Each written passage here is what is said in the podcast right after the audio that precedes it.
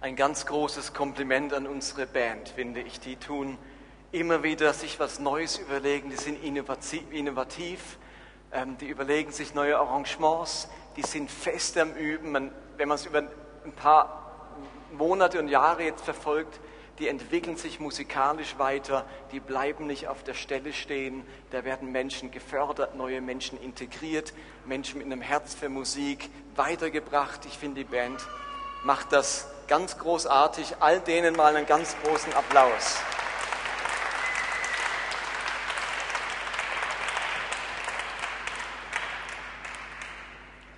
Wir sind weiterhin in unserer Predigtserie, heute zum letzten Mal allerdings, und Action, die Apostelgeschichte als Drehbuch Gottes. Und ich komme heute zu einem Text in Kapitel 12. Ich lese euch ausschnittsweise aus diesem Kapitel vor. Apostelgeschichte 12, Abvers 1. Um diese Zeit ließ König Herodes verschiedene Mitglieder der Gemeinde von Jerusalem festnehmen und schwer misshandeln. Jakobus, den Bruder von Johannes, ließ er enthaupten. Als er merkte, dass dies den Juden gefiel, ging er noch einen Schritt weiter und ließ auch Petrus gefangen nehmen, gerade in den Tagen des Passafestes. Petrus wurde ins Gefängnis gebracht. Zu seiner Bewachung wurden vier Gruppen zu je vier Soldaten abgestellt, die einander ablösen sollten. Herodes wollte ihm nach, wollte ihm nach dem Fest vor allem Volk den Prozess machen. So saß Petrus also streng bewacht im Gefängnis. Die Gemeinde aber betete Tag und Nacht inständig für ihn zu Gott. In der Nacht, bevor Herodes ihn vor Gericht stellen wollte, schlief Petrus zwischen zwei der Wachsoldaten mit Ketten an sie gefesselt. Vor der Tür der Zelle waren die zwei anderen als Wachposten aufgestellt. Plötzlich stand da der Engel des Herrn und die ganze Zelle war von strahlendem Licht erfüllt. Der Engel weckte Petrus durch einen Stoß in die Seite und sagte, schnell, steh auf. Da fielen Petrus die Ketten von den Händen und dann öffnen sich die Türen und Petrus kann völlig unbehelligt aus dem Gefängnistrakt, aus dem ganzen Gefängnisbereich heraus in die Stadt Jerusalem hinein ausbrechen und ist dann auf dem Weg zur Gemeinde. Und dann lesen wir weiter in Vers 12. Als ihm das klar geworden war, dass er befreit ist, ging er zu dem Haus, das Maria gehört, der Mutter von Johannes, mit dem Beinamen Markus. Dort waren viele Christen versammelt und beteten immer noch für seine Freilassung. Petrus klopfte an das Hoftor und die Dienerin Rode kam, um zu hören, wer draußen sei. Als sie Petrus an der Stimme erkannte, vergaß sie vor Freude, das Tor zu öffnen. Sie rannte ins Haus und meldete, Petrus stehe draußen. Du bist nicht ganz bei Verstand, sagten die im Haus. Und als Rode darauf bestand, meinten sie, das ist sein Schutzengel. Petrus aber klopfte und klopfte, bis sie schließlich aufmachten. Als sie ihn sahen, gerieten sie außer sich. Er bat mit einer Handbewegung um Ruhe und erklärte ihnen, wie ihn Gott aus dem Gefängnis befreit hatte. So viel zum Text. Wir befinden uns im Jahr 44 nach Christus. Der Enkel von Herodes dem Großen, diesem ganz Wüstenkönig über Israel. Sein Enkel Herodes Agrippa herrschte als römischer Vasall über ganz Israel. Die Gemeinde in Jerusalem, zu der eben auch Jakobus, Petrus, Johannes und die zwölf Apostel gehörten, ist inzwischen seit zehn Jahre alt. Also nicht gerade eben gegründet, sondern zehn Jahre. Und wenn man diese Geschichte liest, dann, oder als ich die las, sprangen mir zwei Fragen ins Auge. Beide Fragen beginnen mit dem Wörtchen warum. Und mein Eindruck ist, dass diese beiden Warum auch für uns große Fragen darstellen. Und die Anbetung hat uns ein bisschen darauf eingestellt, diesen Text, der vorgelesen wurde, der am Frauenwochenende entstanden ist, der stellt ja die Frage, ist Gott ungerecht? Warum lässt Gott das zu? Leid, Krieg, Schmerz, Tod, Verfolgung, Umweltzerstörung, Sklaverei, so viele Dinge. Warum Gott? Vielleicht kann uns dieser Text helfen, bei diesen großen Fragen ein Stück mehr Antwort zu bekommen. Insofern fange ich mal an mit der ersten Frage, warum gerade ich? Warum gerade ich? Und ich lese dazu nochmal die ersten beiden Verse. Um diese Zeit ließ König Herodes verschiedene Mitglieder der Gemeinde von Jerusalem festnehmen und schwer misshandeln. Jakobus, den Bruder von Johannes, ließ er enthaupten. Die Gemeinde in Jerusalem, die geht durch ziemlich schwierige Zeiten. Aus den letzten Versen von Kapitel 11, also dem Kapitel zuvor, erfahren wir, dass in Palästina und besonders in Jerusalem gerade eine große Hungersnot herrschte. Die Gemeinde in Antiochia, also etwas entfernt im Norden, beschloss daraufhin für die Christen in Judäa zu sammeln und Paulus und Barnabas nach Jerusalem zu senden, um ihnen diese großzügige Gabe zu überreichen. Diese Zeit fällt das, aber es herrscht gerade große Hungersnot in Jerusalem. Und mitten in diese Hungersnot hinein entschließt sich nun der König Herodes Agrippa, einen neuen Kurs mit den Christen zu fahren. Im Gegensatz zu seinem römischen Vorgänger, den die ganzen religiösen Fragen eher nicht interessiert haben, ist Herodes jetzt als jüdischer Herrscher ähm, scharf darauf, die religiösen Führer, die Priester, Pharisäer und Sadduzäer hinter sich zu bekommen. Und das war am einfachsten dadurch möglich, indem man einen gemeinsamen Feind definierte. Mit einem gemeinsamen Feind schafft so mancher Gegner plötzlich Einheit. Und so hat er sich mit diesen jüdischen Anführern verbündet und sie sind gegen die Christen vorgegangen. Er fängt also an, Christen zu verfolgen, zu foltern und hinzurichten. Und einer der führenden Köpfe der Gemeinde war Jakobus. Jakobus war der Bruder von Johannes, diese beiden Fischer, die alles hinter sich gelassen haben, um damals Jesus nachzufolgen. Jakobus und Johannes. Um diesen Jakobus geht es. Und gemeinsam mit Petrus bilden diese drei Männer, Petrus, Jakobus und Johannes, die Spitze der Jerusalemer Gemeinde. Es waren auch die drei, die in ganz engem Verhältnis immer zu Jesus standen und der, äh, der diese drei zu allem mitgenommen hat. Und genau diesen Jakobus lässt Herodes nun gefangen nehmen und enthaupten. Und als Herodes wahrnahm, dass dieses Vorgehen die Gunst der Juden und ihrer Führer erhöhte, seine Gunst bei ihnen, entschließt er sich, gegen einen weiteren Gemeindeleiter vorzugehen, nämlich Petrus. Auch er wird verhaftet, ins Gefängnis gesperrt und auf seine Hinrichtung vorbereitet. Und er merkt, Hochsicherheitstrakt war er, im Hochsicherheitstrakt vier mal vier Abteilungen, 16 Soldaten, nur für Petrus, die sogar neben ihm schliefen, an ihn gekettet. Also Stellt euch vor, der Gefängniswärter heutzutage würde mit in der Zelle angekettet sein mit dir, damit du keinesfalls fliehen kannst. Also das ist Hochsicherheit. Aber weil gerade das Passafest ansteht, wartet Herodes wahrscheinlich mit der Hinrichtung, sonst würde dieses Spektakel ja völlig in den Passafeierlichkeiten untergehen. Und er sagt sich, wenn das Ganze rum ist, dann habe ich volle Aufmerksamkeit und dann zeige ich den Juden, wie man mit den Christen umgeht. Und jetzt geschieht eben, wie der Text uns das beschreibt, etwas Dramatisches. Im Gegensatz zu Jakobus wird Petrus von einem Engel höchstpersönlich aus dem Gefängnis befreit. Ich finde das so witzig, dass der Engel heißt, er stieß ihm in die Seite. Ich stelle mir so Schutzengel etwas zarter und sanfter vor, dass er ihn so auf, aus, auf Händen aus dem Gefängnis trifft. Da, da, schläft der Petrus, ist sowieso ein Wunder, dass der da schlafen kann. Und da kommt der Engel und stießt ihn an die Seite. Hey, steh auf. Also die Engel sind doch vielleicht etwas robuster, als wir denken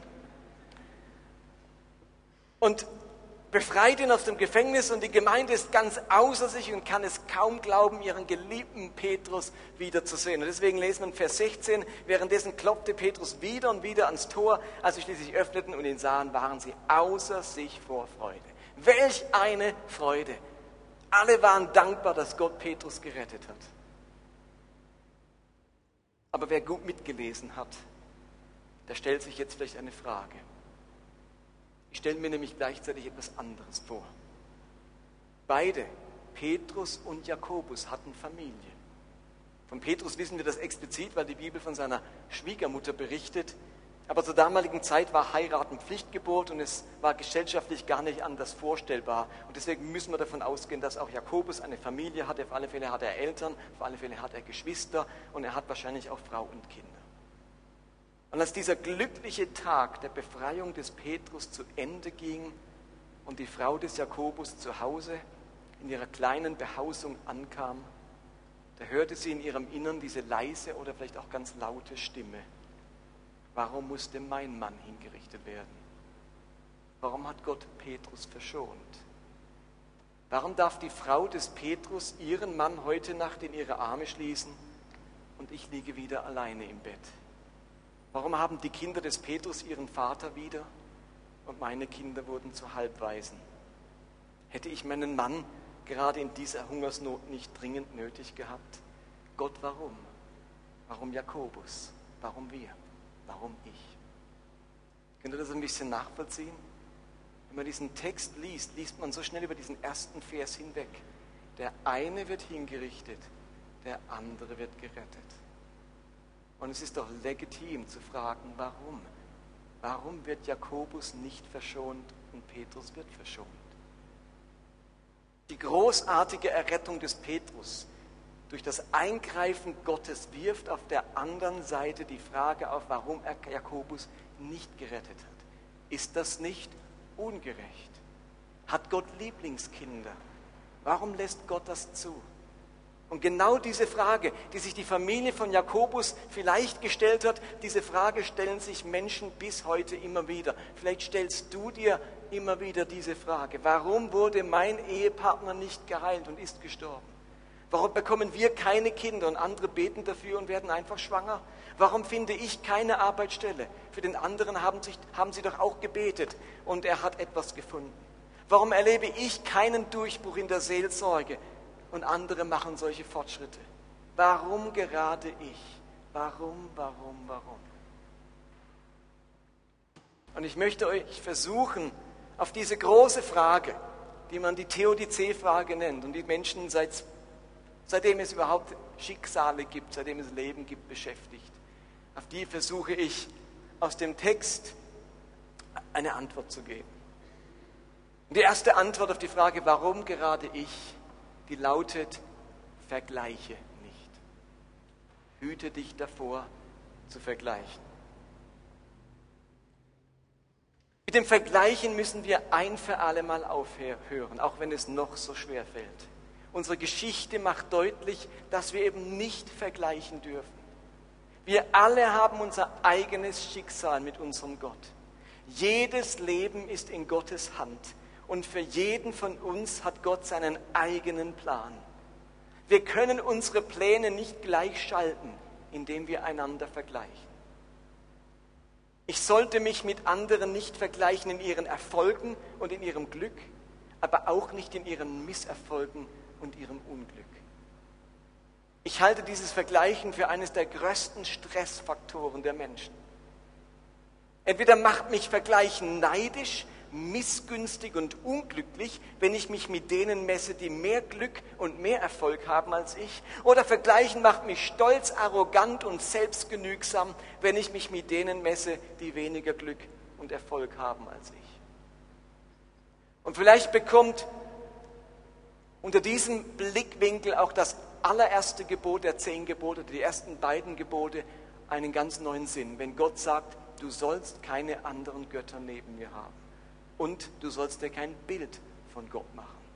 Im Alten Testament wird dieses Gebot gegeben, um das Volk Israel zu schützen vor dem verderblichen und pervertierten Götzendienst der Völker um sie herum. Da war es üblich, dass man sich Bildnisse machte, dass man Statuen machte und dass man diese Götter angebetet hat. Und dieses Gebot war ein Schutz davon. Aber ich denke, es hat eine noch viel wichtigere Bedeutung, vor allem für uns, denen Götzendienst und Götzenbilder heutzutage fremd sind. Du sollst keine anderen Götter neben mir haben, heißt eben auch, dass man Gott nicht mit anderen Göttern vergleichen soll. Stimmt's? Keine anderen Götter haben heißt, vergleiche mich nicht mit anderen Göttern. Gott allein ist Gott. Er soll mit keinem anderen Gott und auch mit keiner anderen Gottesvorstellung konkurrieren. Wenn wir die Frage stellen, warum ich, Warum lässt Gott das zu? Dann haben wir ja eine innere Vorstellung, wie es hätte sein sollen, was Gott hätte machen müssen, wie er hätte eingreifen sollen. Und ganz unmerklich vergleichen wir Gott mit unserem inneren Bild von Gott, wie er sein sollte. Plötzlich haben wir einen Gott neben Gott, an dem der wahre Gott scheitert, denn er verhält sich ja nicht so, wie der andere Gott, den wir uns innerlich ausmalen, sich verhalten soll. Ein Gott, der uns immer erhört, immer beschenkt, immer beschützt, immer heilt, immer befreit. Nur wenn wir Gott nehmen, wie er ist und nicht ihn mit unserer Wunschvorstellung vergleichen, kann die große Frage des Warum in uns zur Ruhe kommen. Habt ihr das verstanden? Du sollst keine anderen Götter neben mir haben. Heißt, vergleiche mich nicht mit dem Bild von Gott, das du gerne hättest. Der Gott, der alles gut werden lässt, der in deinen Augen nie ungerecht ist, der immer eingreift, der jedes Schicksal mit einem Happy End beschließt. Du sollst keine anderen Götter neben mir haben, heißt, vergleiche mich nicht mit deiner Vorstellung, wie ich sein sollte. Nimm dein Schicksal aus meiner Hand und es ist dein Schicksal und nicht Schicksal von dem links oder rechts. Es ist deines. Du darfst nicht dein Leben mit dem anderen vergleichen und du darfst nicht deine Vorstellung vom Leben und wie Gott in deinem Leben sein soll mit mir vergleichen. Vergleiche mich nicht. Das ist die Quintessenz vom ersten Gebot. Und eine zweite Antwort auf die Frage, warum ich, möchte ich sagen, indem ich formuliere, du bist trotzdem kostbar. Ihr Lieben, dass Jakobus starb oder hingerichtet wurde und Petrus nicht, bedeutet nicht, dass Jakobus weniger wert war oder weniger kostbar war als Petrus. Auf Jakobus konnte man nicht leichter verzichten als auf Petrus. Ihr Lieben, bei unserem Gott kann man auf niemand und gleichzeitig auf alle verzichten. Bei Gott kann man auf niemand und auf alle verzichten. Da gibt es keinen Unterschied zwischen Petrus und Jakobus. Da war keiner wichtiger oder wertvoller. Und es ist so entscheidend, dass wir unser Schicksal nicht mit unserem Wert verbinden. Hört ihr den Satz? Ich darf mein Schicksal nicht mit meinem Wert verknüpfen. Wenn ich das hinbekomme, dann kann ich mit einer gesunden Unbeschwertheit und mit einem Selbstwertgefühl durchs Leben gehen. Aber zu viele Menschen verknüpfen ihren Wert mit ihrem Schicksal. Dass mir das widerfährt, dass ich entlassen wurde, dass ich diese Krankheit habe, dass ich diese Ausbildung nicht geschafft habe und was auch immer, bestimmt plötzlich meinen Wert. Dabei hat das eine nichts mit dem anderen zu tun.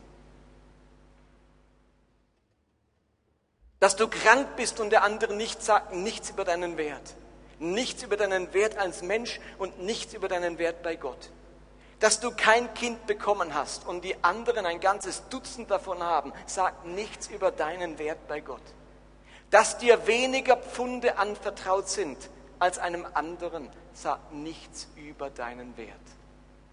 Dass du zu denen gehörst, die 30-fach Frucht bringen und nicht zu denen, die 100-fach Frucht bringen, sagt nichts über deinen Wert. Höchstens über deine Leistungsfähigkeit. Und es ist der Fluch des Sündenfalls, dass wir seither Leistungsfähigkeit und Wert gleichsetzen. Das ist der Fluch des Sündenfalls, den sich bis in jede Management-Etage durchzieht. Wert und Leistungsfähigkeit setzen sich, werden gleichgesetzt. Dabei ist das Evangelium voll von Aussagen, die das auseinandernehmen. Gott spricht jedem einen unendlichen Wert zu. Dass Gott dich liebt, stellt in dir unendlichen Wert her. Aber Gott bringt es fertig, dass er einem Knecht ein Pfund gibt, dem anderen drei, dem anderen fünf. Gott bemisst das anhand der Leistungsfähigkeit. Der eine wäre mit fünf Pfunden überfordert, weil er vielleicht nicht so, schon älter ist oder kränklicher ist oder nicht so viel ähm, an, an, an diesen bestimmten Gaben mitbekommen hat. Leistungsfähigkeit ist unterschiedlich, aber der Wert bleibt sich gleich. Dass Jesus sagt, der eine bringt 30-fältig, der andere 60-fältig, der andere 100-fältig Frucht, damit wir sagen, Leistungsfähigkeit unterscheidet sich. Nicht jeder kann gleich viel leisten. Logisch kann der junge Mensch, der gerade vielleicht mit der Schule fertig ist oder studiert, mehr leisten als die Mutter mit drei Kleinkindern. Leistungsfähigkeit ist unterschiedlich. Hängt von Lebensphasen ab, von der Lebenszeit, von, der, von den Umständen des Lebens ab am Wert ändert das überhaupt nichts. Leistungsfähigkeit und Wert haben nichts miteinander zu tun. Und auch wenn dein Schicksal gerade ein anderes ist wie das, wo du dir wünschst, ändert das nichts an deinem Wert. Wo hört denn das Vergleichen sonst auf? Ich werde doch immer einen glücklicheren finden als mich, einen leistungsfähigeren, einen begnadeteren, einen begabteren, werde ich doch immer finden. Wo hört es denn dann auf mit dem Vergleichen? Auch die Multimillionäre finden noch einen Milliardär, auf dem man reichlich sein kann. Es hört doch nie auf. Ihr Lieben, hört gut. Die Tatsache der scheinbaren Ungerechtigkeit auf dieser Welt, die verlangt in Wirklichkeit nicht nach einer Erklärung, sondern nach einer Disziplin. Nämlich nicht die Erklärung auf die Frage, warum gerade ich, sondern die Disziplin, sich konsequent nicht zu vergleichen und sich nicht in seinem göttlichen Wert beirren zu lassen. Versteht ihr das? Die Antwort auf die Ungerechtigkeit ist keine Erklärung, sondern eine Disziplin. Ich vergleiche mich nicht und ich zweifle nicht an meinem Wert. Wenn wir diese Disziplin leben, ist uns eine Erklärung für die Frage relativ wurscht. Das Leid der Welt verlangt nicht nach einer Erklärung, sondern nach einer Disziplin durch unser Verhalten. Wir vergleichen uns nicht und halten fest an unserem göttlichen Wert. Und wir leben seit dem Sündenfall in diesem schon jetzt und noch nicht des Reiches Gottes. Es ist schon da, es ist angebrochen und es ist auch noch nicht da, es lässt auf sich warten. In dieser Spannung leben wir. Und es gibt Bewegungen, die versuchen, das noch nicht des Reiches Gottes für sich zu nehmen, um die Spannung aufzulösen. Und blenden die Möglichkeit von Wundern und Gottes übernatürlichem Eingreifen komplett aus. Und wenn dann doch etwas Wundersames geschieht, dann kann es nur vom Teufel kommen. Oder die anderen entscheiden sich, das schon jetzt des Reiches Gottes als einzige Möglichkeit zu nehmen und glauben, dass Gott alle heilt, allen Wohlstand schenkt und jedes Unglück und Leid beseitigt. Und wird dann jemand nicht geheilt, kann es ja nicht an Gott liegen, sondern nur an deinem mangelhaften Glauben. Und so hat man am Ende zum Schaden auch noch den Spott. Und die Vineyard-Bewegung hat sich von Anfang an entschieden, mit dieser Spannung zu leben, dass Jakobus hingerichtet wird und Petrus errettet wird. Wir sehen dieses, diese Gleichzeitigkeit vom schon jetzt und noch nicht vom Reich Gottes in einem Kapitel, in einem Moment. Jakobus wird hingerichtet und Petrus wird errettet. Schon jetzt und noch nicht. Nee, andersrum, noch nicht und schon jetzt. Gleichzeitig. Und die Vineyard-Bewegung, unsere Theologie sagt, wir bleiben mit dieser Spannung zurück bis zum Ende der Welt. Das Reich Gottes kommt. Es ist angebrochen. Wir erleben jetzt das Hereinbrechen der Kraft Gottes. Und es ist gleichzeitig eben noch nicht da. Und wir müssen darauf warten, sehnsüchtig bis zur Erfüllung. Schon jetzt und noch nicht. Aber ich möchte noch zum Schluss auf ein zweites Warum eingehen.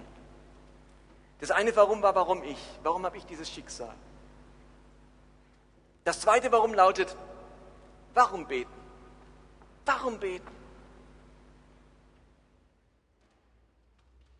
Als Jakobus ins Gefängnis kam und Herodes damit drohte, ihn hinzurichten, glaubt er, die Gemeinde hat er gebetet oder nicht? Haben Sie bei Petrus gebetet? Das lesen wir ja, und zwar Tag und Nacht. Ich gehe davon aus, dass Sie bei Jakobus nicht gesagt haben, äh, Jakobus, äh, wer ist das nochmal? Nee, bei dem beten wir nicht. Oh, beim Jakobus beten wir nicht. Jakobus, sorry, beim, beim Petrus beten aber nicht bei Jakobus.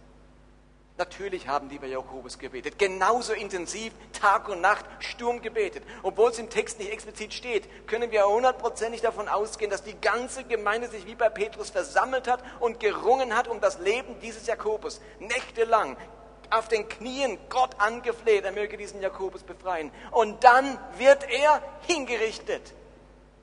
Ihr Gebet wurde nicht erhört. Jakobus wurde nicht befreit. Sein Leben wurde nicht verschont. Und man kann sich vorstellen, wie erschüttert und entmutigt die Jerusalemer Gemeinde gewesen sein muss. Und nur kurze Zeit darauf passiert das Gleiche mit Petrus. Verhaftet, gefangen genommen, die Hinrichtung steht nur noch eine Nacht bevor. Wisst ihr was? Einige werden gesagt haben, lasst uns zusammenkommen und für Petrus beten, dass Gott ihn befreit. Aber könnt ihr euch vorstellen, wie viele in der Gemeinde gedacht haben, warum beten? Was soll das schon bringen? Bei Jakobus hat es doch auch nicht funktioniert. Hallo? Könnt ihr das nachvollziehen, diese Frage? Also mir geht es immer wieder so. Wenn so eine Enttäuschung war, so ein Misserfolg. Und das soll man ganz Gleiche nochmal machen, dass so eine innere Stimme sagt, wozu? Warum? Warum beten? Was soll das bringen? Und dann staune ich über diese Gemeinde. Apostel 12, Vers 5. Die Gemeinde aber betete Tag und Nacht inständig für Petrus zu Gott. Irgendwie haben diese Jerusalemer Christen es geschafft, sich nicht entmutigen zu lassen. Das beeindruckt mich. Wo finden wir sowas noch? Da lässt sich jemand von einer schlechten Erfahrung nicht lähmen, nicht blockieren, nicht einschläfern. Nach dem Tod des Jakobus herrschte nicht Flaute in dieser Gemeinde. Da haben nicht alle Trübsal geblasen. Das sind nicht alle plötzlich zu Konsumenten geworden. Bet du, ich höre einfach zu. Diese Christen bleiben aktiv, handlungsbereit, hingegeben, initiativ. In Sprüche steht, der Gerechte fällt siebenmal, aber dann bleibt er liegen. Nein, und steht wieder auf. Und Jesu Nachfolger ein Nachfolger Jesu vergibt seinem Bruder, auch wenn er immer wieder an ihm sündigt. Wie oft? 77 mal siebenmal. Der Gläubige betet immer wieder, auch wenn es das letzte Mal nicht geklappt hat. Das fasziniert mich an dieser Gemeinde. Diese Gemeinde bleibt erwartungsvoll. Da herrscht das Motto, wenn nicht beim letzten Mal, dann dieses Mal. Jetzt erst recht. Wir alle haben in unserem Leben doch schon genügend Dinge erlebt, wo etwas schiefgegangen ist, wo etwas nicht geklappt hat, wo etwas nicht funktioniert hat. Und dann gibt es zwei Gruppen von Menschen. Die einen, die ab dann die Finger davon lassen und es nicht mehr versuchen. Ihre schlechte Erfahrung ist ihr größter Lehrmeister. Und dann gibt es die andere Gruppe von Menschen, die geben nicht auf. Die versuchen es immer wieder. Die bleiben erwartungsvoll. Die bleiben aktiv. Gerade uns als Gemeinde möchte ich das ans Herz legen. Ja, wir haben schon ein paar Mal einen Neuanfang versucht. Es ist nicht das erste Mal, dass wir uns einen Aufbruch wünschen, neue Leidenschaft wünschen. Und in mancher Reaktion ist das auch schon angeklungen. Na, das hatten wir doch schon mal. Weißt du noch damals, Kapitel 2? Aber genau diese Stimmen wird es auch beim Gebet für Petrus gegeben haben. Das haben wir doch schon mal versucht. Es ist nicht das erste Mal, dass wir um die Befreiung eines Mitbruders beten. Damals hat es doch auch nicht geklappt. Diejenigen, die trotzdem gebetet haben, die waren Teil der Gebetserhörung. Teil der großen Freude, dass er befreit war. Nach 18 Jahren Vineyard Basel wünschen wir uns ein Comeback, ein Aufbrechen aus unserer Alltagsmüdigkeit, unserer Gemeindemüdigkeit, unserer Glaubensmüdigkeit und einen neuen Wind, dass Menschen zu Christus finden, die jetzt ohne ihn leben müssen. Ja, das haben wir schon mal versucht.